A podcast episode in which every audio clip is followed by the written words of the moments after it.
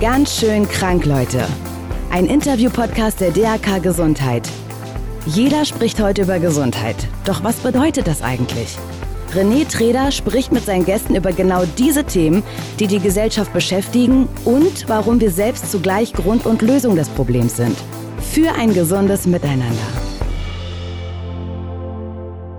Hi und herzlich willkommen hier im Podcast Ganz schön krank, Leute, der DRK Gesundheit. In dieser Folge geht es um das Online-Sein. Wenn man früher Leute gefragt hat, was hast du alles in der Hosentasche, dann waren da vielleicht Taschentücher drin und ein bisschen Geld und ein paar Kaugummis. Heute haben wir die ganze Welt in unserer Hosentasche, denn wir können jederzeit und fast überall im Internet sein. Das hat Vorteile, es hat aber auch Nachteile. In jedem Fall können Internet, Smartphone und Social Media uns verändern und auch unser Miteinander. In dieser Folge spreche ich mit zwei sehr interessanten Menschen. Gleich zu Beginn werde ich den Hirnforscher Gerald Hüther interviewen. Er setzt sich für eine neue Art der Beziehungskultur ein. Das Internet ist in gewisser Weise sein Forschungsfeld. Und direkt im Anschluss spreche ich mit Nilam Farouk. Sie ist Schauspielerin und hat mit YouTube angefangen noch bevor es den großen Hype gab. Und für sie ist das Internet also eine Art Arbeitsplatz. Dann schauen wir mal direkt zu Beginn in die Wissenschaft. Herzlich willkommen, Gerald Hüther. Ich freue mich, dass Sie da sind. Ja, guten Tag. Jetzt ist es ja kurz nach 15 Uhr und mich würde als erstes interessieren, wie oft waren Sie denn heute schon online eigentlich? Ich war einmal online, um meine Mails zu prüfen. Und dann habe ich ein paar Mal mein Smartphone benutzt, aber eigentlich auch nur zum Telefonieren. Eigentlich im Internet mhm. online war ich überhaupt nicht. Ah ja, spannend. Und das ist auch heute zufällig nur so selten oder tatsächlich ist es so, dass Sie gar nicht so wahnsinnig viel online ganz bewusst machen? Ja, wenn ich da was zu tun habe, wo ich das brauche, dann mache ich das ja. Dann schalte ich mich mhm. da ein und dann nutze ich das und man hat ja nicht ständig was zu tun, wo man im Internet darum machen muss. ja, Sie sagen das so selbstverständlich, aber tatsächlich ist es so, dass Studien ja auch immer darauf hinweisen aktuell, dass wir immer öfter zum Handy greifen und ganz sinnlos eigentlich. Also, dass es eigentlich gar nichts gibt, was wir aktuell machen müssen mit dem Handy oder wir müssen gar nicht ins Internet gehen, aber dass dann Langeweile oder Warten auf den Bus oder so immer ganz schnell gefüllt wird mit jetzt gehe ich online. Ja, das ist aber relativ einfach zu erklären. Diese digitalen Geräte sind ja eigentlich Werkzeuge. Also Hammer, Meißel, das ist auch Werkzeug. Ein Auto ist in einer gewissen Weise auch ein Werkzeug und diese digitalen Geräte kann man eben als Werkzeug nutzen, weil die etwas können, was wir eben so aus uns selbst heraus nicht so gut können. Und das wird auch immer besser. Also die können sich zum Beispiel wunderbar orientieren oder die können mir zeigen, wo ich lang zu gehen habe, wenn ich mich in irgendeiner Stadt nicht auskenne. Die können mir helfen, bestimmte Begriffe zu klären, die ich nicht so richtig weiß. Die können mir sagen, wo was liegt. Und natürlich kann ich auch diese digitalen Geräte als Werkzeug benutzen, wenn ich mich mit jemandem verständigen will und den vielleicht auch noch sehen will, dann nehme ich dann Skype oder Zoom. Oder wenn ich eben Konferenz machen will, ist das auch großartig. Also es gibt ganz viele Einsatzbereiche, wo diese digitalen Geräte als Werkzeuge perfekt sind. Und das wäre ziemlich bescheuert von uns, wenn wir das nicht nutzen würden.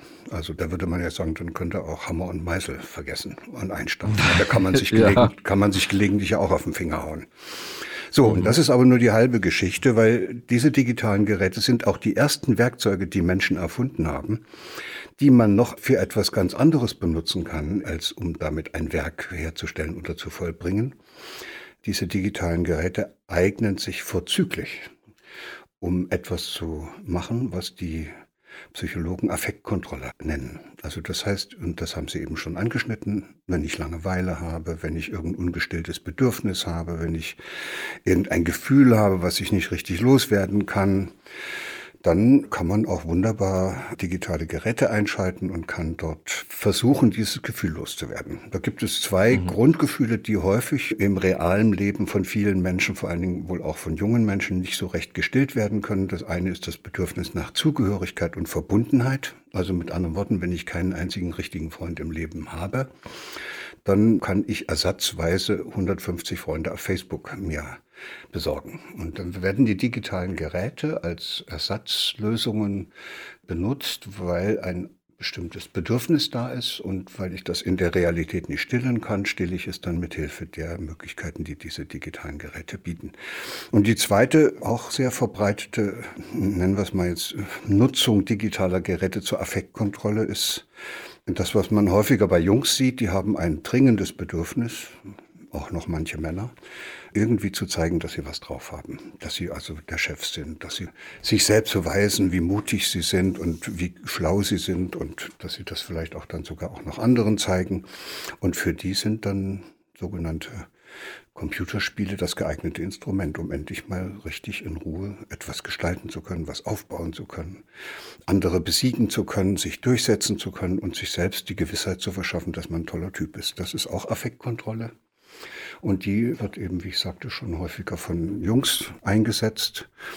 Und das ist auch kein Wunder, weil wenn man sich fragt, wo sind denn heute für junge Männer oder für Jungs wirklich im realen Leben Gelegenheiten, wo die mal zeigen können, was sie drauf haben, muss man wohl lange suchen. Also in der Schule gute Zensuren zu kriegen, ist keine so besonders tolle und attraktive Beschäftigung von Jungs und hilft denen auch nicht, dieses Bedürfnis loszuwerden, dass sie wirklich was wert sind und dass sie was können. Und deshalb mhm. haben die Computerhersteller das natürlich alles wunderbar durchschaut. Die haben ja auch genügend psychologische Berater und greifen diese ungestillten Bedürfnisse auf und liefern da ein Produkt nach dem anderen, was von den jungen Leuten und auch häufig auch noch von Erwachsenen gerne benutzt wird, um diese ganzen ungestillten Bedürfnisse, Sehnsüchte, Wünsche und was noch alles an Affekten da in ihnen schlummert und irgendwie gestillt werden möchte, um das alles zu stillen. Naja, und Sie haben ja gerade schon einen ganz wichtigen Punkt auch angesprochen.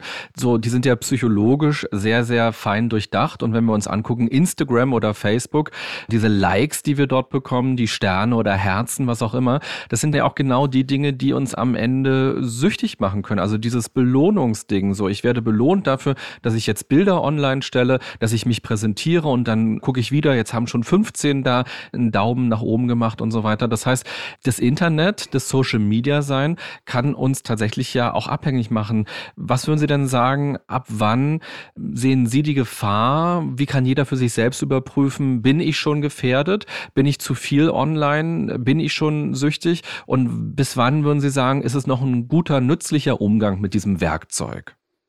Ich glaube, da steckt ein Fehlschluss in Ihrer Argumentation. Es ist nicht so, dass die uns alle abhängig machen, sondern es sind ganz bestimmte Personen, die dazu neigen, diese digitalen Geräte als Instrumente zur Affektregulation einzusetzen. Und das sind eben solche, die besonders bedürftig sind. Also denen das, was sie dort suchen, im realen Leben fehlt. Das heißt, wenn Sie möglichst mhm. viele haben wollen, die mit einem ungestillten Bedürfnis nach Gestaltungsmöglichkeiten dann zu digitalen Geräten greifen, dann müssen Sie Bedingungen schaffen, wo möglichst viele Leute das Gefühl haben, dass sie eigentlich an der Arbeit oder in der Ausbildung oder in der Schule oder im Kindergarten nichts zu tun haben. Das heißt, jemand, der wirklich sich für irgendwas begeistert, der da irgendwie mit anderen gemeinsam was baut, und da gibt es ja viele junge Leute, die das machen, der findet diese digitalen Geräte relativ uninteressant. Der benutzt vielleicht dann ein Internet und entsprechende Möglichkeiten, die diese Geräte bieten, um das, was der mit den anderen zusammenbaut oder gestaltet,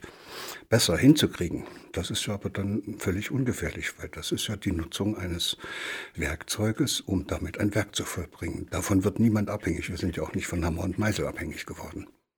Mhm. Ein Begriff, der bei Ihnen immer wieder auftaucht, ist die Beziehungskultur. Und ich habe ein Zitat von Ihnen entdeckt, was ich sehr schön fand und was vielleicht auch diesen Ausweg ein bisschen beschreibt, den Sie schon angedeutet haben, nämlich wir brauchen Gemeinschaften, deren Mitglieder einander einladen, ermutigen und inspirieren, über sich hinauszuwachsen. Würden Sie denn sagen, dass das dann eben auch als Gesellschaft für uns die Entwicklung sein muss, damit eben immer weniger Menschen abhängig werden von solchen Tools, sondern sich tatsächlich engagieren und miteinander eben auch das ausleben können, was in ihnen steckt und sich auch im echten Leben weiterentwickeln können. Ja, ich bin davon überzeugt, dass die Lösung für all diese Probleme, die wir da im Augenblick beklagen, eine andere Art des Zusammenlebens wäre. Und mhm. der Hintergrund dafür ist, dass auch ja die Hirnforschung gezeigt hat, dass das menschliche Hirn das ganze Leben lang formbar ist und dass man immer wieder Neues hinzulernen kann, dass man aber dass wir alle soziale Wesen sind. Das heißt, ohne andere geht nichts. Also wir könnten ja noch nicht mal sprechen, wenn wir nicht irgendjemanden gehabt hätten, der uns gezeigt hat, wie das geht. Und wir könnten noch nicht mal auf zwei Beinen laufen. Und alles, was wir können, haben wir irgendwie von anderen gelernt. Insofern brauchen wir die Gemeinschaft mit anderen, damit wir überhaupt das werden können, was wir heute geworden sind. Aber, und jetzt kommt das große Aber, die Art und Weise, wie wir in der heutigen Gesellschaft miteinander umgehen, die ist nicht geeignet, damit Menschen über sich hinauswachsen, sondern das ist Konkurrenz, das ist Wettbewerb, da will sich einer auf Kosten der anderen möglichst bedeutsam machen. Dann gibt es viele Bedürftige, die sich in diesen Gemeinschaften irgendwie zu verstecken versuchen oder dort Halt zu finden versuchen. Das ist alles ziemlich ungünstig und deshalb haben die meisten Menschen das Gefühl, dass das Zusammenleben mit anderen relativ kompliziert ist und dass man es dann am besten hat, wenn man sich aus so einer Gemeinschaft endlich befreit hat. Das ist auch häufig die eigene Familie. Mhm. Und dann halten die diese Flucht vor der Gemeinschaft für Freiheit, die sie gewonnen haben. Und die Wahrheit ist dann, das werden sie dann wohl alle erst viel, viel später merken, dass man nicht dadurch frei wird, dass man von den anderen weggeht, sondern dass man versucht, die Gemeinschaft und das Zusammenleben so zu gestalten, dass jeder dem anderen hilft, dass das, was da an Talenten und Begabungen und an Möglichkeiten in ihm angelegt ist, auch zur Entfaltung kommen kann. Und das ist eine andere Kultur. Also wie sollte mhm. zum Beispiel eine Schulklasse zu einer verschworenen Gemeinschaft werden, wo die sich gegenseitig helfen. Dass jeder auch wirklich dieses Klassenziel oder diesen Abschluss auch so gut wie möglich schafft. Was wir im Augenblick machen, ist, wir züchten junge Menschen oder wir lassen sie unter Bedingungen aufwachsen, wo wir ihnen deutlich machen, dass nur die Besten durchkommen und erzeugen damit Wettbewerbsdruck und Leistungsdruck und das führt dazu, dass einer des anderen Feind wird und dass die miteinander konkurrieren und dann hilft keiner dem anderen mehr und damit wird das eine Gemeinschaft von lauter ja, Konkurrenten. Und jeder versucht dort möglichst gut zu sein. Und das führt dazu, dass man in solchen Gemeinschaften sich eigentlich gar nicht mehr weiterentwickeln kann. Mhm. Was würden Sie empfehlen? Was könnte jeder von uns im Alltag, auch vielleicht ganz mühelos sogar, dafür tun, damit die Beziehungskultur sich positiv verändert? Also was ganz Einfaches, wenn Sie einem anderen begegnen, in eine für beide stärkende Beziehung kommen, ist, dass Sie den mal anlächeln. Gehen Sie mal durch die Stadt und lächeln Sie mal ein paar Leute an. Und dann werden Sie etwas ganz Wunderbares erleben. Die meisten lächeln zurück. Und manche mhm. bleiben sogar stehen. Und mit mhm. manchen kommen sie sogar in ein Gespräch. Und wenn sie dann Lust haben, können sie mit denen sogar einen Kaffee trinken gehen. Und was dabei herauskommt, ist tausendmal mehr als das, was sie in zwei Stunden Chat im Internet zustande bringen. Mhm. Ist auch erfüllender. Ja, das ist auch so verrückt, dass viele Leute tatsächlich so viel Zeit bei Dating-Portalen verbringen, um dort irgendwelche Fotos hin und her zu wischen und zu hoffen und sich auch vielleicht in der Fantasie sogar schon zu verlieben, aber tatsächlich nicht so rauszugehen, weil wenn man jemandem gegenübersteht, man sieht, wie der lächelt, man hört die Stimme, man riecht den anderen, man sieht, wie bewegt er sich und dadurch entsteht ja eigentlich die Beziehung und nicht dadurch, dass man halt nur chattet. Ja, man müsste einander wirklich begegnen und nicht sich selbst bedeutsam machen unter mhm. Benutzung ja, der anderen. Schön. Eigentlich sind so viele unterwegs, die sich unbedingt bedeutsam machen wollen. Und wenn man das von außen anguckt, dann kann man ja nur zu einer Schlussfolgerung kommen, nämlich die haben alle das Gefühl, dass sie aus sich selbst heraus nicht genug Bedeutung besitzen. Und das finde ich sehr schade. Und so kommt kein Kind auf die Welt. Das heißt, das haben wir den Kindern, das haben wir der nachwachsenden Generation angetan. Wir haben ihnen Bedingungen vorgesetzt, die nicht geeignet waren, damit die ein Gefühl für ihre eigene Bedeutsamkeit entwickeln konnten. Und jetzt wundern mhm. wir uns, dass die ihre Bedeutsamkeit im Internet versuchen, so hoch zu spielen, wie es nur irgendwie geht. Das ist eine sehr traurige Entwicklung und da kann man nur sagen, hoffentlich schaffen wir die Kurve aus dieser Verirrung. Sie haben mal gesagt, ein gesunder Mensch ist ein Mensch, dessen Gehirn noch ist wie das Gehirn eines Kindes. Und das Gehirn ist ja plastisch, das haben Sie vorhin ja auch schon angedeutet. Es verändert sich also. Was wissen wir oder was wissen Sie aus der Hirnforschung? Wie verändert sich unser Gehirn, wenn wir tagtäglich Social Media nutzen und tagtäglich ganz viele Dinge an dieses Werkzeug abgeben, Handy und Internet? Na, da muss man gar nicht Hirnforscher sein, um das dann absehen zu können. Als wir damals die Maschinen eingeführt haben, die uns die Arbeit abgenommen haben und wir die Muskelkraft nicht mehr eingesetzt brauchten, dann haben wir die Muskeln verloren.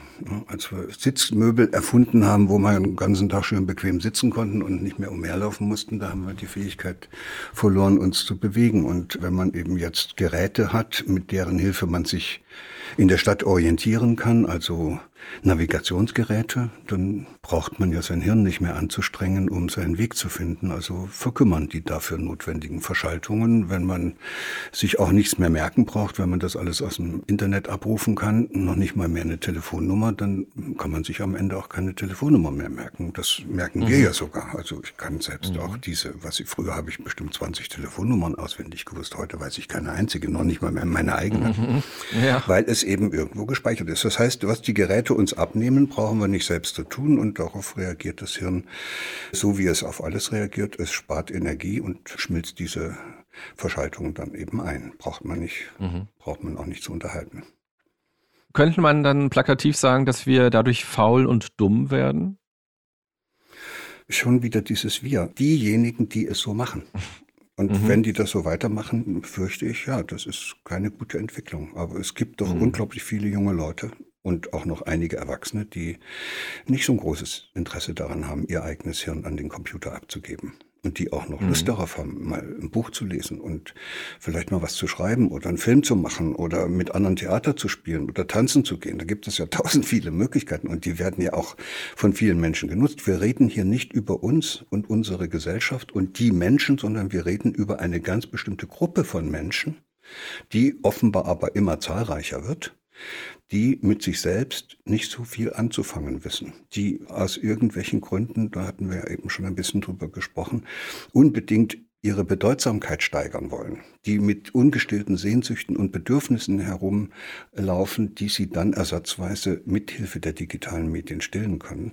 Also da wäre ich schon daran interessiert, dass wir hier nicht so tun, als ob uns die digitalen Medien überfallen und wir unter den digitalen Medien leiden und die bald die Macht übernehmen, sondern es sind nur die Bedürftigen, die auf diese Angebote hereinfallen. Und mhm. nochmal, bedürftig sind sie nicht geboren, sondern bedürftig haben wir sie gemacht.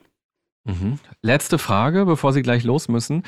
Nochmal die Frage, ab wann kann jeder von uns selbst für sich erkennen, oh, ich bin jetzt wirklich zu viel online. Ich müsste ein bisschen weniger sein. Gibt es da so Warnsignale, bei denen man das so erspüren kann für sich?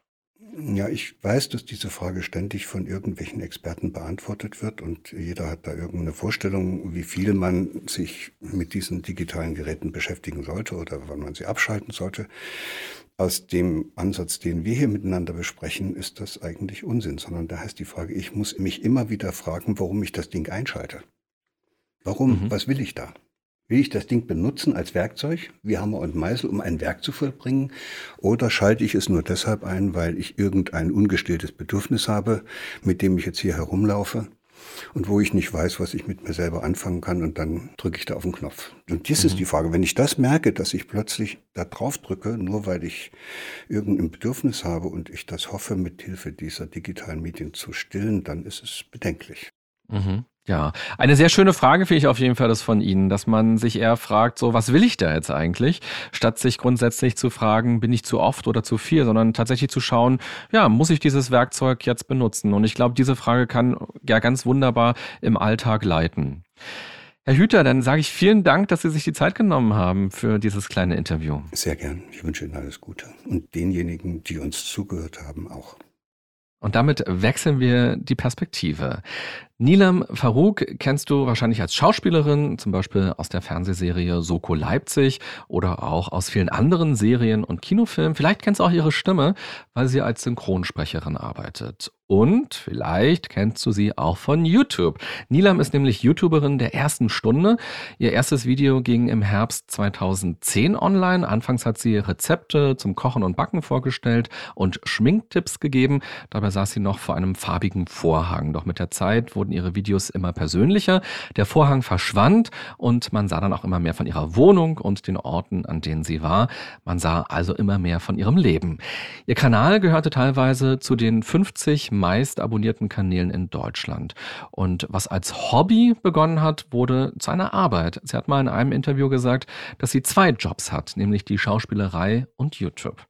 Herzlich willkommen, Nilam Faruk. Hallo, ich freue mich, dass ich da bin. Ja, schön, dass du da bist. Du hast mal in einem Interview auch gesagt, du hast Smalltalk. Ja. Wollen wir dann Deep Talk machen? Let's Deep Talk. Sehr gut. Es ist jetzt ja so nachmittags. Wie oft warst du heute schon an deinem Handy? Tatsächlich, ich bin heute Nacht aus Brasilien gelandet und habe bis 13 Uhr geschlafen. Und ich würde sagen, ich war, wir haben es jetzt nachmittags ungefähr vier oder fünf Mal schon am Handy, habe schon was gepostet und wahrscheinlich sind es noch mehr Male gewesen, die unbewusst passiert sind. Im Flugzeug konntest du ganz lange nicht online sein. Wie ist das dann? Das ist dann so eine verordnete Ausnahmesituation. Ach, das ist völlig okay. Das ist beim Hinflug nochmal anders, weil da gewöhnst du dich ja gerade ab sozusagen. Wie beim und Rauchen dann, ist das, oder was? Wahrscheinlich. Und dann hast du den Urlaub und ich habe normalerweise im Urlaub kaufe ich mir SIM-Karten, wenn ich allein unterwegs bin, damit ich einfach sicherheitsmäßig Google Maps und so ein Kram alles habe. Das habe ich dieses Mal nicht gemacht. Das heißt, ich hatte auch wirklich nur Internet, wenn ich irgendwie im Hotel war, was dann eher schlecht als recht war und habe mir das ziemlich abgewöhnt und es sehr genossen. Und deswegen war es auf dem Rückflug jetzt gar kein Problem, irgendwie kein Telefon zu haben. Es war völlig in Ordnung. Und wenn heute so ein ganz normaler Tag gewesen wäre, in Berlin oder wo auch immer du dann gerade bist, Mhm. so von so früh bis jetzt, Mhm. nachmittags, wie oft würdest du dann wohl so am Handy sein? Das ist wohl eine sehr, da müssen wir in meine Bildschirmzeit mal gucken. Schwierige Frage. Wahrscheinlich bin ich jede Stunde dreimal am Handy. Das kommt dann am Ende des Tages, wie lange ist man wach? 12, 13 Mhm. Stunden. Ja. Das kommt auf fast 50 Mal, was gruselig klingt, aber was, glaube ich, recht normal ist. Also ich würde jetzt nicht sagen, ich bin mehr am Handy als andere. Mhm. Ja, es gibt so Statistiken, die sagen so, wir sind so über 80 Mal am Tag Wirklich, am ja? Handy. ah, ja. ja. Macht Sinn, wie man auch einfach mal dran ist irgendwie. Erschreckend, wenn man es als Zahl festhält am Ende des Tages. Und auch zusammenrechnet die Zeit, die dadurch dann auch drauf Gruselig. geht. Und wie stolz man ist, wenn man, äh, es gibt ja jetzt diese Bildschirmfunktion, ich weiß nicht, äh, Bildschirmzeitfunktion oder Mhm. irgendwie sowas, wie stolz man ist, wenn dann nur so zwei Stunden draufstehen und dann überlegt man sich, wow, ich bin zwölf Stunden am Tag wach und Mhm. zwei Stunden davon war ich am Handy. Krass. Ja, eben. Ich habe auch mal so eine Rechnung mitgebracht. Im Schnitt ist es nämlich so, dass jeder Deutsche über drei Stunden jeden Tag online ist. Vor ein paar Jahren waren es noch weniger. Mhm. Also das steigt so von Jahr zu Jahr. Mhm. Und trotzdem, oder vielleicht auch gerade deshalb ist es so, zum Ende des Jahres hat sich ungefähr jeder sechste Deutsche vorgenommen, Handy, Computer und Internet weniger zu nutzen. Und bei den jungen Erwachsenen ist es sogar jeder dritte. Mhm. Gehörst du auch dazu, dass du sagst, ich will es eigentlich weniger nutzen? Tatsächlich. Also jetzt auch gerade nach der Reise, weil es sehr aktuell ist, habe ich gemerkt, wie, ich wusste es auch vorher, aber aus Bequemlichkeit benutzt man es natürlich immer, aber wie gut es auch ohne geht und wie erleichternd es auch in bestimmter Hinsicht auf manche Dinge ist, dass man irgendwie äh, im Kopf freier ist und sich weniger Gedanken um Dinge macht, die man vielleicht gerade online gesehen hat oder so, dass das einfach sehr befreiend ist und ich würde es auch gern versuchen. Gar nicht mal, ich weiß nicht, ob ich weniger am Handy sein möchte, was ich doch schon, aber was ich viel lieber möchte, ist bewusster am Telefon zu Mhm. sein. Also zu sagen, so, jetzt setze ich mich eine Stunde hin und check Instagram, was mich interessiert, mache meine Mails, mache das, was ich machen muss oder will. Und dann habe ich aber auch drei Stunden mal das Telefon einfach bewusst weg. Und wenn ich wieder dazu greife, merke ich, dass ich dazu greife. Das ist eher so mein Vorhaben, wo ich glaube, dass ich das gerne versuchen möchte umzusetzen. Hm. Ja, klingt toll. Warum machst du es noch nicht? Äh, du, ich bin jetzt gerade wieder, ich mache das doch jetzt. Es ist so Anfang Januar. Ich glaube, ich bin bis jetzt ganz gut dabei, statistisch. Ja. Na, ich frage so kritisch nach, weil wir haben ja oft so schöne Ideen, wie wir unser Leben verändern könnten. So, wir wollen gesünder uns ernähren, wir wollen mehr Sport machen Ja. oder wir wollen weniger am Handy sein. Und wir haben tolle Pläne, die wir machen. So, ja, jeden Mittwoch mache ich jetzt immer einen Salattag oder so.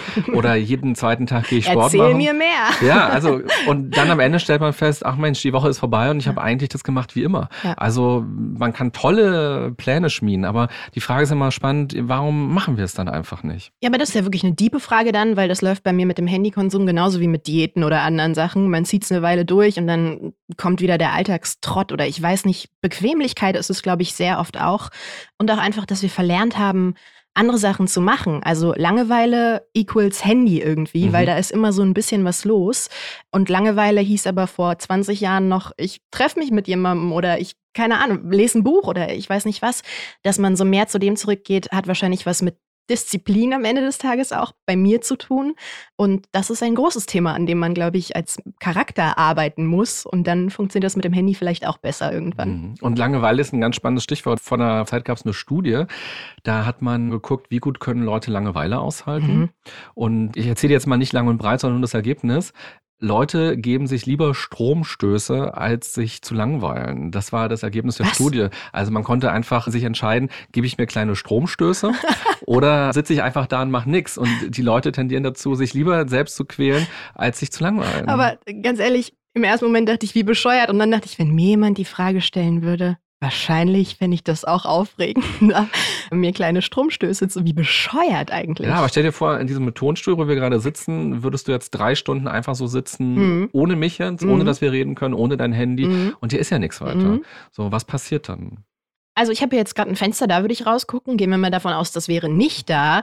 Dann würde ich ganz doll hoffen, dass ich habe gerade einen Schauspielworkshop gemacht. Mhm. Da ist eine Übung, dass man in einem weißen Raum 45 Minuten verbringt. Man hat ein abgeklebtes Feld, was einem gehört. Da ist nichts drin. Mhm. Und dann musst du deine Fantasie spielen lassen. Also dann musst du wieder zum Kind werden sozusagen und dich beschäftigen mit allem, was da ist, nämlich nichts. Mhm. Und da habe ich gemerkt, wenn du dich wirklich drauf einlässt, dann klappt das richtig gut. Und es ist verrückt, wie die Fantasie abgeht teilweise. Was ich mir da vorgestellt habe, darf man nicht laut erzählen. Ähnlich würde ich das hier in diesem Raum machen, wahrscheinlich. Und bei der Übung macht man das wirklich nur im Kopf. Also man spielt jetzt nicht in dem Raum, sondern man geht nur geistig das durch. Genau, das ist ein Raum, der durch acht Felder aufgeteilt wird, weil es acht Teilnehmer sind mhm. bei diesem Workshop in dem Fall oder fünf oder sowas. Alle anderen machen parallel dazu ihr Ding. Keiner darf kommunizieren, sich angucken, sondern du hast wirklich nur dieses Feld. Und wenn da irgendwie ein Staubkorn drüber geweht kommt, beschäftigst du dich halt mit dem Staubkorn. Und ich war dann Balletttänzerin oder sowas. Also muss man ein bisschen drinstecken, sonst hält man das für sehr verrückt. Ist es auch auch, aber es hat auch Spaß gemacht. Mhm. Ich finde, das klingt ganz toll. Ja. Ich finde, Achtsamkeit ist ein ganz großes Thema von mir und da fragt man sich ja auch immer, wie kann man so die Gedanken ausschalten, die so alltäglich sind? Ja. Oder wie kann man auch aufhören, nicht im Gestern rumzugrübeln ja. oder so sich Horrorszenarien fürs Morgen auszumalen? Und das finde ich eine ganz tolle Übung. Das kann man auch im Wald machen oder so. Das kann man überall machen. Es gibt noch zwei andere ganz tolle, mhm. ganz kurz. Es gibt einmal dieses Ding, ich weiß nicht, ob du das kennst, ich habe das letztens gehört, wenn du überfordert bist mit dem, was um dich rum passiert und Leute reden zu laut und irgendwie kannst du dich im Kopf Kopf nicht davon trennen, dann musst du anfangen, im Kopf eine Grammolo-Sprache zu sprechen. Das heißt, eine ausgedachte Fantasiesprache, mhm. die du mit dir selber sprichst, weil dich das so sehr beschäftigt, dass du dann sozusagen disconnectest von den anderen. Das ist das eine. Und das zweite ist, auch eine ganz süße Sache ist wirklich wieder Kind werden und sich über alles wundern. Mhm. Also, wenn ich jetzt hier auf den Tisch gucke, dann sehe ich so, oh, ich wundere mich, da ist ein schwarzes Loch und das geht ganz und du findest so viele Sachen und Details und kannst dich damit echt lang beschäftigen. Das sind so zwei ganz gute Methoden, um einfach mal den Kopf woanders hinzulenken. Mhm. Ja, ich finde beides super. Ich werde beides ausprobieren. Ja, mach das. Und ja, statt wirklich zum Handy zu greifen, Netflix anzumachen, was ja. man so typischerweise macht, ja. dann wirklich mal sich 45 Minuten lang mhm. hinzustellen und mal zu gucken, was passiert. Mhm. Toll, ja, vielen Dank für die Impulse. Gerne. Welche Internetseiten guckst du denn jeden Tag? Wo bist du jeden Tag online? Ganz ehrlich, Instagram ist Top 1, würde ich sagen. Mhm. Ansonsten Twitter nutze ich selber nicht wirklich, sondern für Nachrichten. Und da gehe ich dann eben auf die Schlagzeilen oder auf die Tweets, die mich interessieren. Das mhm. kann Weltgeschehen sein, es kann aber auch Tratsch und Klatsch sein, wie auch immer. Was nutze ich ansonsten noch? Ich bin viel so, so ein App-Benutzer, also was so Foto-Apps angeht, womit man Dinge bearbeiten kann oder sowas. Das mag ich ganz gerne. Die Zeit als App. Mhm. So, also sehr, da ist, glaube ich, nichts Ungewöhnliches dabei bei mir. Mhm. Das Problem kommt ja erst bei zu heftiger oder zu großer Nutzung des Ganzen so wirklich ins Spiel. Davor sind es ja alles Tools, die sehr bequem, praktisch, inspirierend und was weiß ich sein können. Das hat dann wieder mit Selbstdisziplin zu tun, wie weit man da geht. Mhm. Aber die Sache an sich, dass wir diese Möglichkeiten heutzutage haben, ist großartig. Es ist genauso wie für mich einen europäischen Pass zu haben, wo ich durch die Welt reisen kann, meistens ohne Probleme. So ist das Internet erstmal als erste Anlaufstelle, um Dinge rauszufinden, sich auch tatsächlich zu belesen oder sonst was, schon wichtig und gut. Und bin ich eigentlich glücklich drüber, wenn mhm. man so nicht über diese erste Grenze hinausgeht, mhm. sozusagen. Ja, ist ein schönes Bild, wie viel Freiheit das Internet genau. einem auch bietet. Genau. Wie viele Möglichkeiten man dadurch hat. Wie würdest du denn sagen, dass du Social Media, weil wir kennen uns ja jetzt noch nicht, ja. viel? Also Psychologe, ne? genau, wir haben kurz draußen noch gesprochen. Googlest du da Sachen? total. Und natürlich so aus psychologischer Sicht google ich total viel. Also wenn ich mich auf Themen vorbereite für Workshops oder für Coachings oder so. Ja. Und das äh, bietet so viel Wissen. Und ich bin auch ganz happy über das Internet. Ja. Aber ich weiß noch, ich habe erst Internet, also ich habe irgendwann studiert und erst da musste ich Internet haben. Vorher hatte ich keins. Mhm. Und ich habe da noch anders gelebt. Ich bin nach der Arbeit nach Hause gegangen vom Sender und habe mir eine DVD ausgeliehen, habe ein mhm. Buch gelesen, habe ein Bild manchmal gemalt gemalt und ich habe schon seit Jahren kein Bild mehr gemalt, mhm. weil jetzt gibt es so viele andere Dinge, die ich tun kann direkt. Ja. Aber ob du es glaubst oder also ich bin auch, man denkt es immer nicht, weil man mich dann immer sehr mit Social Media, egal ob als Schauspielerin oder eben als damals YouTuberin in Verbindung bringt. Ich bin ja auch, also ich bin 29, ich bin die ersten 15 oder 16 Jahre meines Lebens, würde ich sagen, auch komplett ohne Internet aufgewachsen. Und wir haben noch in Karten geguckt, als wir nach Polen oder sonst wo ja. gefahren sind. Also es ist bei mir nicht ganz weg. Deswegen bin ich, glaube ich, ziemlich genau die Zwischengeneration, würde ich sagen, die jetzt so Hälfte, Hälfte gerade mhm. rum hat, was ich immer sehr spannend finde, weil man sich dann doch noch an die anderen Sachen erinnert und als auf den ersten MP3-Player vier Lieder gepasst haben und du stolz warst wie Bolle, weil du da vier Lieder drauf hattest. Es ist schon heftig, wie man sieht, wie sich das weiterentwickelt hat, für was das alles genutzt wird, dass ich mein Licht über mein Handy steuere, mhm. theoretisch. Was ich noch nicht tue, aber gerne tun würde. Warum ähm, würdest du es gerne tun wollen? Ich finde es einfach auch wieder praktisch. Also ich bin erstens fasziniert von Technik, muss ich ganz ehrlich sagen. Das kommt bei mir dazu. Dass das geht, mhm. ist immer noch für mich so wow. Und einfach, du, ich liege im Bett, mein Lichtschalter ist nicht neben meinem Bett. Ja, vielleicht zwei, drei Meter entfernt. Allein dieser Moment, das überstehe ich jetzt nochmal. Absolute Bequemlichkeit und Luxusproblem. Aber einem wird es so einfach gemacht, das zu nutzen, dass man da auch einfach Konsumopfer am Ende des Tages mhm. ist und wird. Ich will ein kleines Spiel mit dir spielen. Ja, ich liebe Spiele. Ich ist weiß. Ist lustig? Macht es Spaß? Ja, klar. Das ist ein Spiel, was du mit deinem Bruder Jonas auch mal gespielt hast, so in der Art zumindest. Und zwar Würdest du lieber heißt oh, ja, dieses ja. Spiel. Okay. Und ich stelle dir jetzt sechs Fragen und du schaust mal, was du lieber würdest Alles wollen. klar. Also erstens, hättest du lieber regelmäßig ein High-Fashion-Kleid von deinem Lieblingsdesigner oder hättest du lieber überall High-Speed-Internet? Hm. High-Speed-Internet. Ja. Wirklich? Ja. Ach, Jetzt, also, nachdem du gerade alles erzählt hast, was du für tolle Sachen mit dir ganz alleine machen kannst. Ja, aber was soll ich denn mit einem High Fashion? Also, ich habe High Fashion Kleider und die ziehst du einmal an ja. und dann war's das mit dem High Fashion. Und deswegen kommt es viel mehr Handy, wenn ich überall High Speed Internet habe. Okay. Ganz klar. Wie war denn das jetzt? Du warst in Brasilien. Genau. Da gab es auch überall Highspeed-Internet oder eher nicht? Da gab es viel Internet, also viel mehr auch teilweise als in Europa, wo du immer wieder überrascht bist. Auf dem letzten Dorf irgendwie ein WLAN-Router. Natürlich nicht immer das schnellste. Highspeed war es nicht, aber mhm. es war recht stabil. Ich war überrascht. Zweite Frage. Würdest du lieber nie wieder das Internet nutzen dürfen oder nie wieder in Berlin sein dürfen? Nie wieder das Internet nutzen dürfen. Du bist ja Berlinerin. Ja. Das ja, heißt, diese Stadt ist für mich mein Herz. Klar, wir spielen jetzt entweder oder, deswegen entscheide ich mich für eins. Eigentlich möchte ich beides nicht. Aber da siehst du auch meine Doppelmoral bei dem Thema. Weißt du, einerseits wähle ich High Internet, mhm. High Speed Internet, andererseits würde ich lieber ohne leben. Aber in dem Fall muss ich mich für Berlin entscheiden. Für meine Freunde, für alles, für meine Familie, für alles. Ja, okay. Drittens, würdest du lieber einen deiner letzten WhatsApp-Chats öffentlich vorlesen müssen oder lieber eine Seite aus deinem Tagebuch? WhatsApp-Chat auf jeden Fall. Ich schreibe keinen lieben Scheiß auf WhatsApp eigentlich. Ich habe mich mit Freunden darauf geeinigt, dass wir das nicht schriftlich tun, ah. weil das geschriebene Sprache gerade bei Diskussionen und Streits eigentlich immer eher in die falsche Richtung geht und ich ein sehr impulsiver Schreiber bin. Deswegen würde da jetzt nicht irgendwas Komisches rauskommen. Und schreibst du aber viel bei WhatsApp? Ja, schon, würde ich sagen. Also ich bin so eine Mischung aus Schreiben und Sprachnachrichten schicken, je nachdem. Aber WhatsApp ist zu der ersten Frage am Anfang des Podcasts ist auch noch eine App, die ich sehr, sehr viel nutze. Mhm. Ja. Ich habe da aber mittlerweile zum Beispiel ausgestellt, dass Leute sehen können, ob ich was gelesen habe und ich kann deswegen auch nicht sehen, was die gelesen haben und wann die online waren und sowas. Da habe ich gemerkt, es geht mir persönlich zu weit, gerade in Situationen, die vielleicht mit Liebeskummer oder mit Streits oder sowas mhm. zu tun haben, regt mich das zu sehr auf und ich verbringe zu viel Zeit, einfach nur zu gucken, wann die Person online war und mir dann Gedanken zu machen, mhm wie bescheuert und wahnsinnig das ist und wie viel schlimmer das manche Situationen macht, ist mir dann irgendwann klar geworden und ich lebe sehr viel besser, seitdem ich das getan Mhm. habe.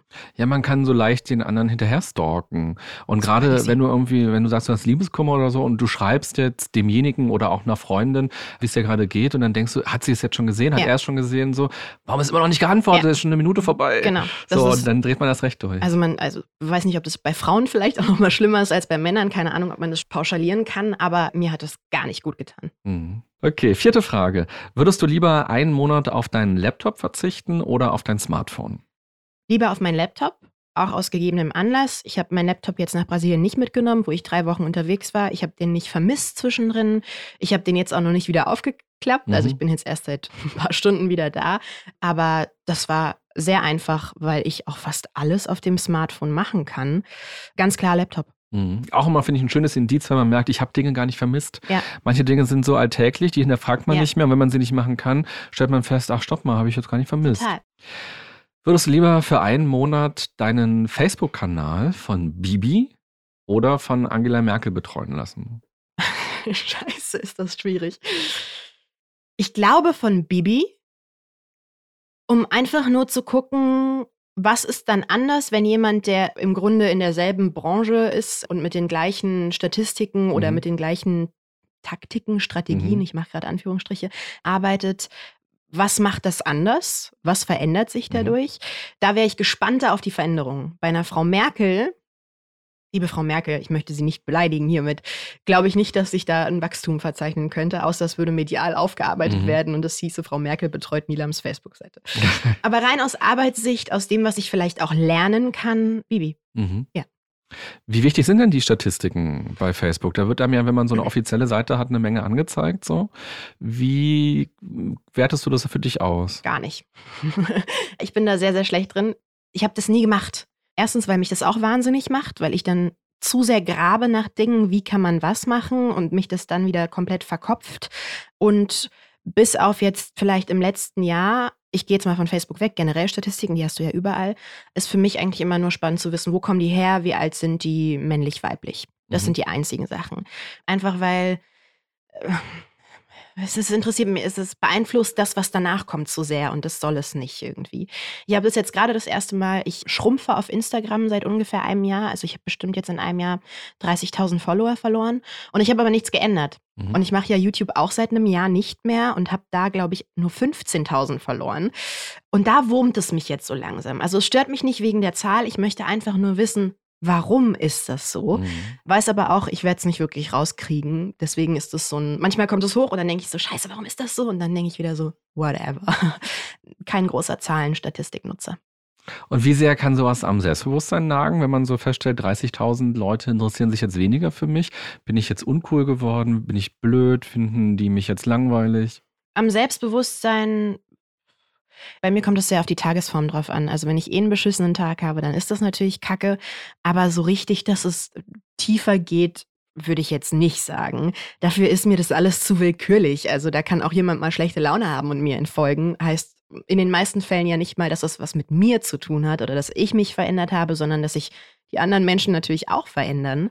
Deswegen nicht so wirklich. Für mich sind eher, wenn ich das individuell betrachte, so Kommentare, die blöd sind oder Mhm. sowas. Das setzt mir mehr zu als Zahlen, die kleiner oder größer werden, muss Mhm. ich sagen. Eine Frage, die ich für mich selbst auch immer wieder habe, ist, gerade, also ich nutze auch Facebook, ich mache auch ein bisschen YouTube, aber ich habe nur einen Bruchteil der Klicks von, Mhm. dir und ich habe auch Instagram.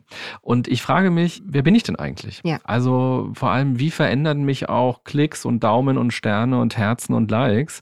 Und selbst wenn ich das gar nicht will, also selbst wenn ich gar nicht auf Statistiken gucke, Ja. aber ich lade jetzt ein Foto hoch bei Instagram und ich kriege ja mit so, oh, da kommt jetzt ein Herz, noch ein Herz, noch ein Herz. Ja. Und irgendwie ist es ja jedes Mal ein Lob, ist ja jedes Mal eine Bestätigung. Für was auch immer. Für mich, für den Filter, für das Foto, für was auch immer. Ja. So, und die Frage ist für mich immer, wie verändere ich mich denn auch durch die Likes und durch die Klicks? Also wer werde ich denn dadurch? Lasse ich mich sozusagen formen durch die Zuschauer, durch das Publikum? Ja, lässt du. Lass ich auch. Und kann ich aber ganz oft in dem Moment gar nicht feststellen, wie es so oft ist, sondern wenn ich zurückgucke. Also ich hatte jetzt gerade, wie es so ist, am Jahresanfang denkt man sich so Sachen aus, die man gerne machen will. Und da war bei mir zum Beispiel, dass ich mir mein Instagram angeguckt habe und das total gern mag, weil ich das sehr herzlich führe, also wie auch für mich ein Fotoalbum mehr oder weniger, trotzdem dazu übergegangen bin, wenn ich mir jetzt eine Zeit lang mein Feed angeguckt habe, nur professionelle Bilder zu posten. Und wenn ich dann aber in mein Fotoalbum gucke, noch ganz andere Bilder sehe, bei denen ich vielleicht noch viel mehr lachen muss, wenn ich sie sehe, habe ich natürlich zum einen die Balance, dass ich sage, möchte ich aber auch nicht unbedingt teilen, weil das sehr private Momente sind, die ich mir immer behalten wollte.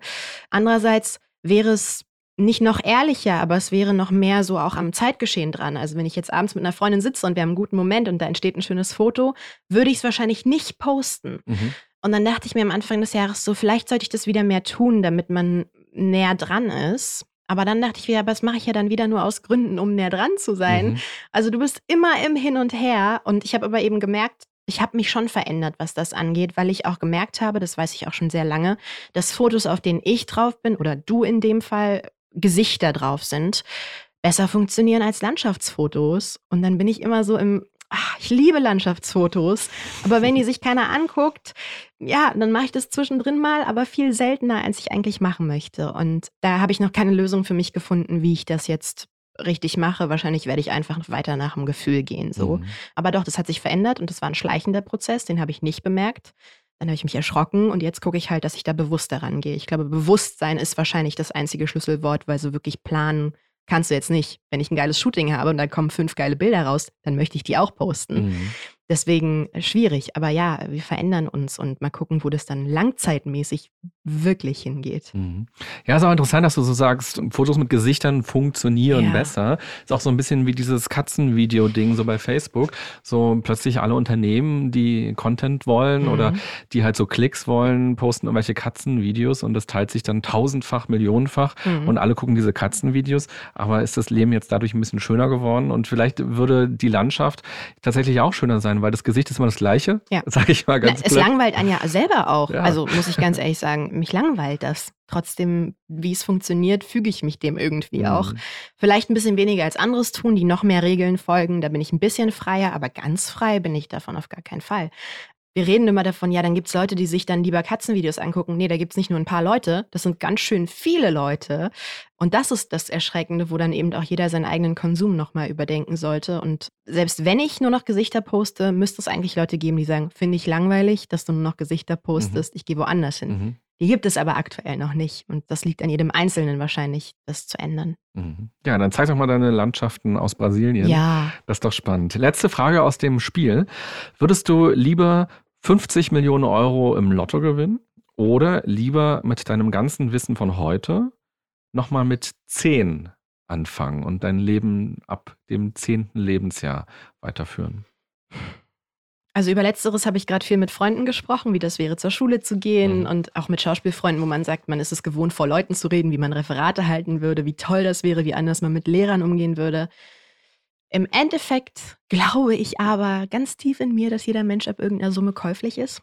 Und wenn ich mir 50 Millionen vorstelle, womit ich meinen Eltern ein wahnsinnig schönes Leben noch bescheren kann, meinem Bruder, meinen Kindern, dann würde ich mich wahrscheinlich für das Geld entscheiden ganz am Ende des Tages mit gebrochenem Herzen, weil das andere mir eigentlich mehr meinem Naturell entspricht. Aber das wäre eine Vernunftsentscheidung. Mhm. Also, bei YouTube bist du ganz aktiv gewesen. Du hast 1,1 Millionen Abonnenten. Und du hast mal gesagt, YouTube war so ein Hammer in meinem Leben.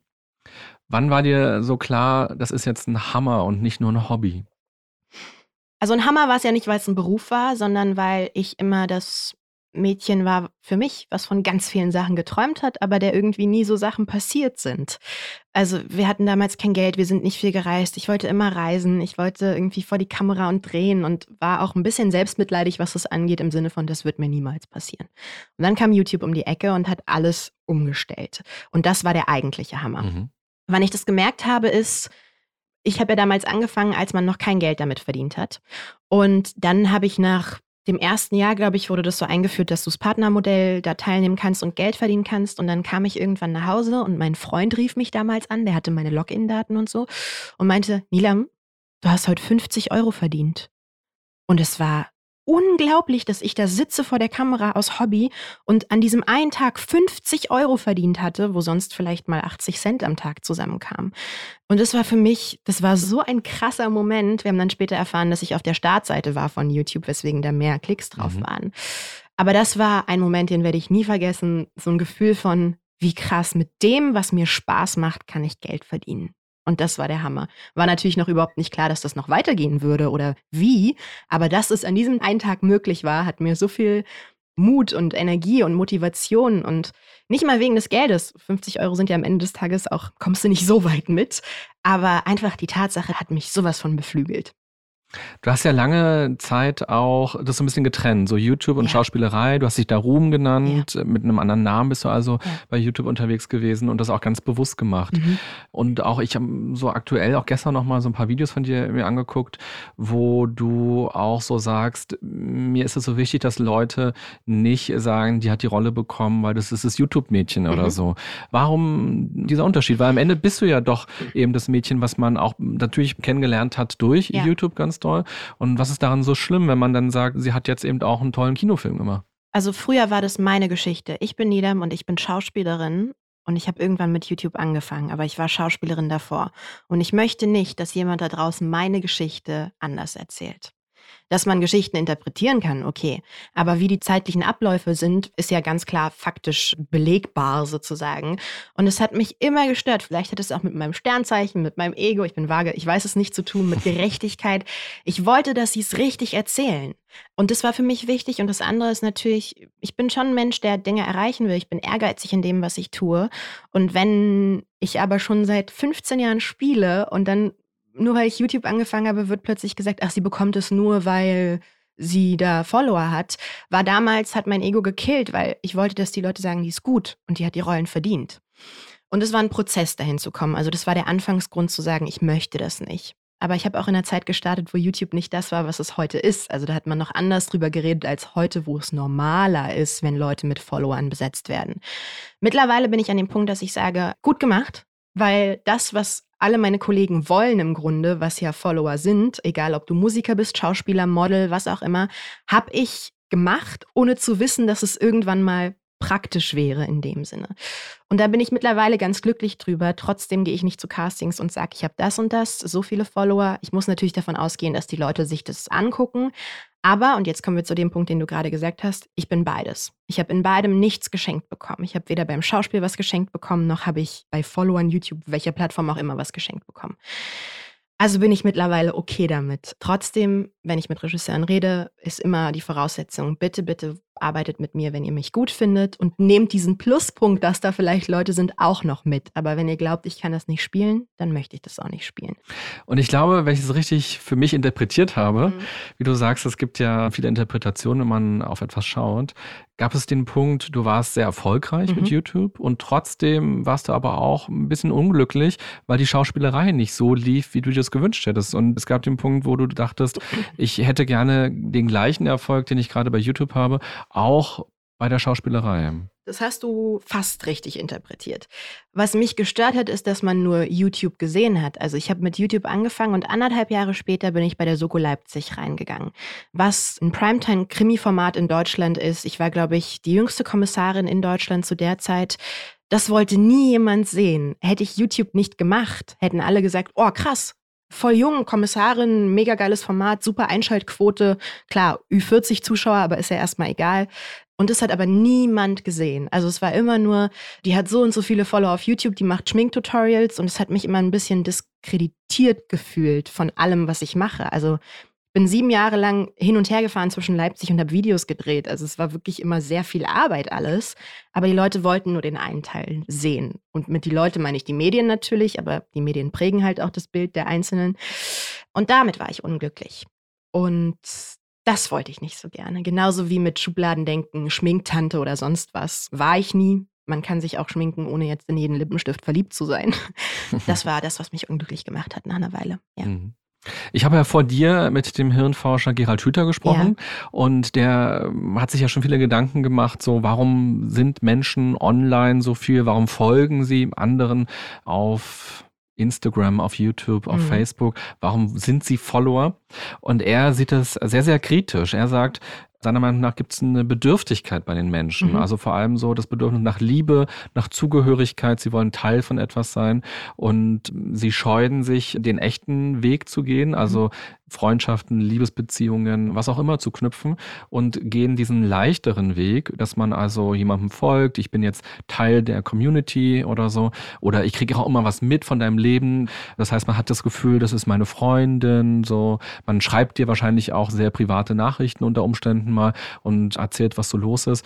Und er sagt, eigentlich ist es was sehr, sehr Gefährliches für die Menschen, dass man ihnen so viele Angebote macht, dass man so viele Angebote macht bei Instagram, bei YouTube, bei Facebook, weil man sie ein bisschen abhängig macht davon. Und wenn es das alles nicht gäbe, dann hätten sie ein bisschen mehr Drang, so rauszugehen und wirklich echte Kontakte zu knüpfen. Mhm. Muss ich ihm erstmal recht geben? Natürlich ist es so. Ich weiß auch nicht, ob das jemand wirklich bestreiten würde, dass da ganz große äh, Probleme auch mit einhergehen. Mhm. Aber auch da sind wir wieder am, An also dann wird da nur das Negative betrachtet und es fehlt dieser ganze Vorlauf von eigentlich ist es schön, nur wir selber haben nicht das passende Maß gefunden. Es kann auch total schön sein, jemanden online zu finden und dem zu folgen, weil man den toll findet und sich davon inspirieren zu mhm. lassen. Mhm. Wovon ich nie ein Fan war und da gebe ich ihm absolut recht, ist dieses Fan-Freundinnentum. Also ich habe sehr früh gesagt, Leute, ihr seid nicht meine Freunde und ehrlich gesagt, ich möchte euch auch nicht als Fans bezeichnen. Ich hatte das nie als Kind. Ich war nie Fan von jemandem. Ich finde die Klitschkos ganz toll, aber ich finde die toll. Also so, ne, das mhm. war's. Deswegen konnte ich mich aus der Position der Person, die vielleicht drüber steht, sozusagen, nie damit anfreunden, dass es Leute gibt, die mich als Freundin betrachten. So. Aber es gibt genug Kollegen, die das lange genug ausgereizt haben und die ihren Fans Namen gegeben haben und kleine Armeen gebildet haben und das ist dann die Verantwortung der einzelnen Influencer oder wie man sie heute nennt, dass man da guckt, was richtet man damit eigentlich an. Schwierig, weil du Leute immer als Masse betrachtest. Es ist ganz schwer, da äh, Individuen zu sehen, sozusagen. Von daher gebe ich ihm da recht, aber wahrscheinlich müsste man, also ich gebe ihm auf jeden Fall recht, aber man müsste irgendeine Lösung finden, die sowohl den Konsumenten bewusster schult, als auch den Content-Outputter mhm. bewusster schult, dass man sich da in der Mitte trifft wie gesagt, es wird ja auch verlangt, haben wir ja vorhin drüber mhm. gesprochen. Also man kann ja nicht sagen, alles, was ich kriege, ist Kacke und es ist bescheuert und ich leide darunter. Andererseits verlange ich das genauso. Also wo ist da die Grenze und der schmale Grat? Wahnsinnig. Ich weiß nicht, ob er dazu was gesagt hat, ob er da einen Lösungsvorschlag hat. Wahrscheinlich gibt es den einfach noch gar nicht, außer Bewusstsein über seinen Online-Konsum. Mhm. Na, er sagt auf jeden Fall, man sollte sich immer, wenn man zum Handy greift, überlegen, warum will ich das eigentlich gerade? Mhm. Er sagt so, ich greife ja auch nicht immer zum Hammer, so, sondern ich greife dahin, wenn ich ein Bild aufhängen will. Ja. Und dass das dann die Seite der Nutzer ist.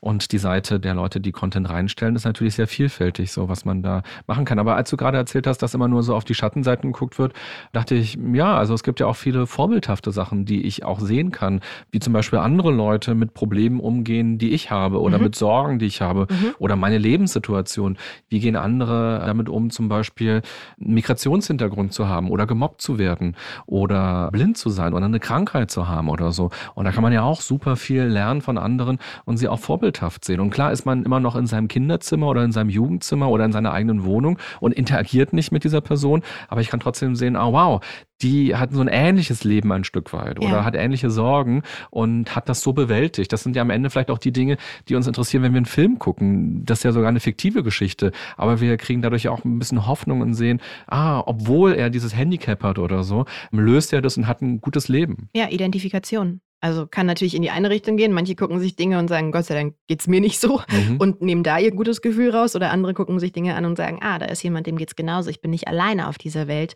Also ich glaube, dieses Ich bin nicht alleine ist auch mit eines der wichtigsten Dinge, weil Social Media eigentlich isoliert und gleichzeitig das Gefühl gibt, man ist mit ganz vielen Leuten, mhm. was in dem Fall ja eher ein Trugschluss ist. So. Es ist die Differenzierung der Sachen. Das ist einfach die Differenzierung der Sachen. Und ich glaube, es ist recht deutsch, muss ich sagen, und auch recht menschlich, das Negative zuerst zu sehen und dann vielleicht, wenn man drüber redet, in einem Podcast, der eine Stunde geht, auch ein bisschen mhm. auf die Sachen zu kommen, die vielleicht positiver sind. Aber du kannst das nicht in die eine Richtung komplett packen und du kannst es nicht in die andere Richtung komplett packen. Und mhm. wahrscheinlich, ich weiß nicht, aber vielleicht war es mit dem Fernsehen damals genauso, als es anfing, Sendungen und Soaps und äh, all diesen Kram zu geben. Vielleicht stand man vor einem ähnlichen Problem, außer dass es nicht so globalisiert war und man es nicht mit so vielen Menschen teilen konnte. Klar, das Neue ist immer Teufelszeug. Genau, aber die Frage ist, wie lange wird das neu bleiben? Und so wie es aussieht und so schnell wie es sich entwickelt, wird es für eine ganze Weile noch sehr neu bleiben, alles, was dazu mhm. kommt. Und deswegen ist es in dem Fall, glaube ich, auch schwieriger, da eine Lösung zu finden. Mhm. Na, die Konzentration auf die Schattenseiten, ja, ich glaube auch, das hat auch so was sehr Deutsches, so, wir kritisieren gerne. Ich glaube, es liegt aber auch so ein bisschen daran, es gibt auch so Zahlen aus dem Gesundheitswesen, wo man zum Beispiel auch weiß, 100.000 Kinder und Jugendliche sind süchtig nach mhm. Social Media zum Beispiel. Und wenn man sich das so vorstellt, das ist eine ganze Großstadt eigentlich mhm. schon und das ist richtig viel, die quasi nur dann digital miteinander kommunizieren. Wenn du mal in Kaiserslautern warst, so viele Menschen sind es ungefähr 100.000, die da wohnen. Oder es gibt eine andere Befragung, die sagt, so 30 Prozent der 18- bis 29-Jährigen haben das Gefühl, wenn wenn sie einige Stunden oder auch einige Tage nicht im Netz waren, dass sie dann wirklich was verpassen. Also dieses FOMO, ja. die Angst, was zu verpassen. Interessanterweise, aber ich finde, das muss man immer mitnennen, gibt es eben auch jeden zweiten Internetnutzer, der sagt, ich versuche ganz bewusst in der Freizeit offline zu sein. Und dann gibt es diesen Gegentrend, dieses YOMO, also oh, Joy, Joy ah, of ah, Missing Out. Gehört? Okay. Genau, okay. ein kleiner Gegentrend. Nicht die Angst, nicht Fear of Missing Out, sondern Joy of Missing Out. Was glaubst du denn umgekehrt, warum wollen immer mehr Leute YouTube-Star oder Instagram-Influencer werden? Warum ist das so attraktiv? Weil das Bild davon völlig verzerrt ist. Also, wenn ich es runterbrechen müsste von außen, ich arbeite wenig und verdiene viel. Mhm. Ich verdiene viel, kann passieren, durchaus, aber dann arbeitest du auf gar keinen Fall wenig. Jetzt kommen dann immer Leute, die sagen, ja, aber Menschen im Krankenhaus oder Leute, die im Tagebau arbeiten oder so. Das hat nichts. Das, also ein Tom Cruise macht auch nicht den Job vom Arzt in der Charité. So, fertig. Das kann man einfach nicht vergleichen. Ich glaube aber, dass das das Bild ist. Also ich kann mit Spaß, was ja auch immer rübergebracht wird, und wir leben ja auch in einer Social-Media-Welt, die immer, ah, das ist so toll zum größten Teil vermittelt. Und dass man sich einfach denkt, wie geil, das ist mein Job, durch die Welt zu reisen, am besten noch Geld zu verdienen. Immer gut aussehen immer gut aussehen, was ja nie stimmt eigentlich. Und das ist auch die Wahrheit, ja. Also es ist mega, wenn ich mit einer Airline kooperiere und die fliegen mich Business Class nach keine Ahnung wohin. Aber da sitze ich selber im Stuhl und denke so, was zum Teufel ist das gerade mein Leben? Wissen die was, machen die vielleicht was falsch? Haben die sich vielleicht vertan oder so? Aber der Rest, der dann noch so mit reinkommt, der nicht weltbewegend schlimm ist, aber der gern übersehen wird, reizt dann, glaube ich, Leute zu sagen, Traumberuf. Also mhm. mega geil. Oder es ist ähnlich wie Model, Schauspieler oder Sänger. Ist auch immer so mit Spaß und Fun Geld verdienen. Und so kommt es, glaube ich, dann den Leuten vor.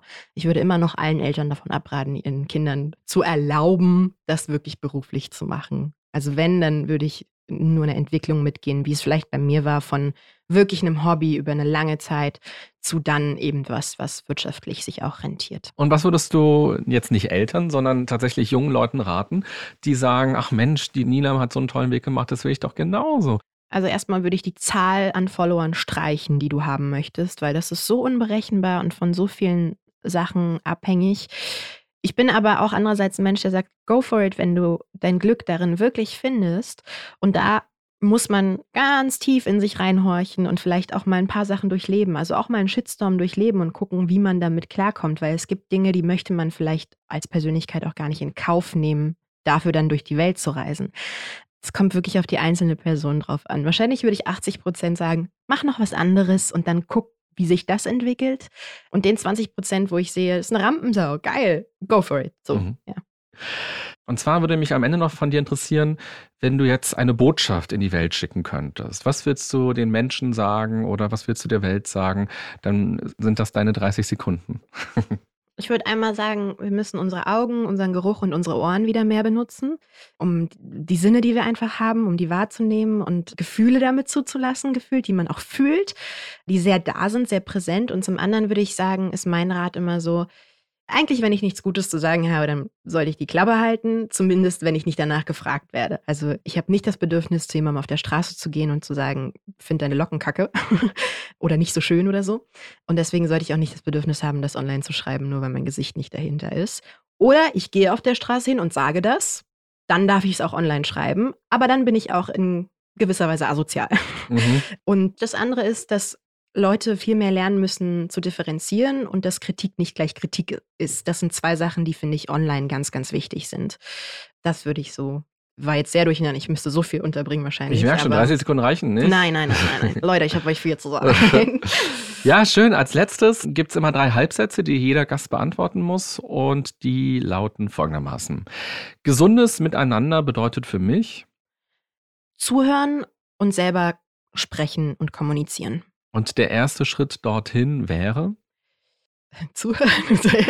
der erste Schritt, das zu erkennen und für sich als Erfahrung schon mal verbucht zu haben, um zu wissen, dass das ein gutes Heilmittel für viele Dinge ist. Mhm.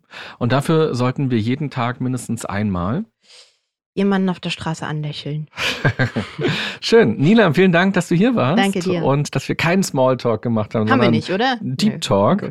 Und ja, fand ich sehr, sehr spannend, aus deiner Perspektive so zu erfahren, wie schaust du auf Internet, Social Media und wie gehst du auch damit um? Und diese verschiedenen Seiten haben wir, glaube ich, ganz schön beleuchtet. Viel Erfolg für alles, was du so vorhast. Dankeschön. Online und offline. Dankeschön. Liebe Podcast-Hörerin, lieber Podcast-Hörer, was fandest du denn für dich am spannendsten bei diesen beiden Gesprächen heute? Erst mit Gerald Hüther und dann mit Nilam Farouk.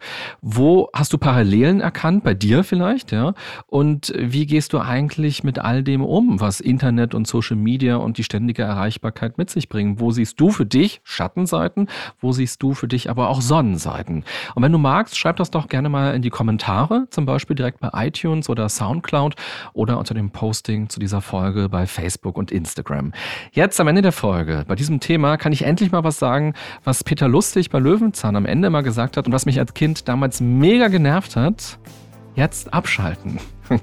Oder du hörst vielleicht noch eins der anderen Interviews hier im Podcast. Entscheide du.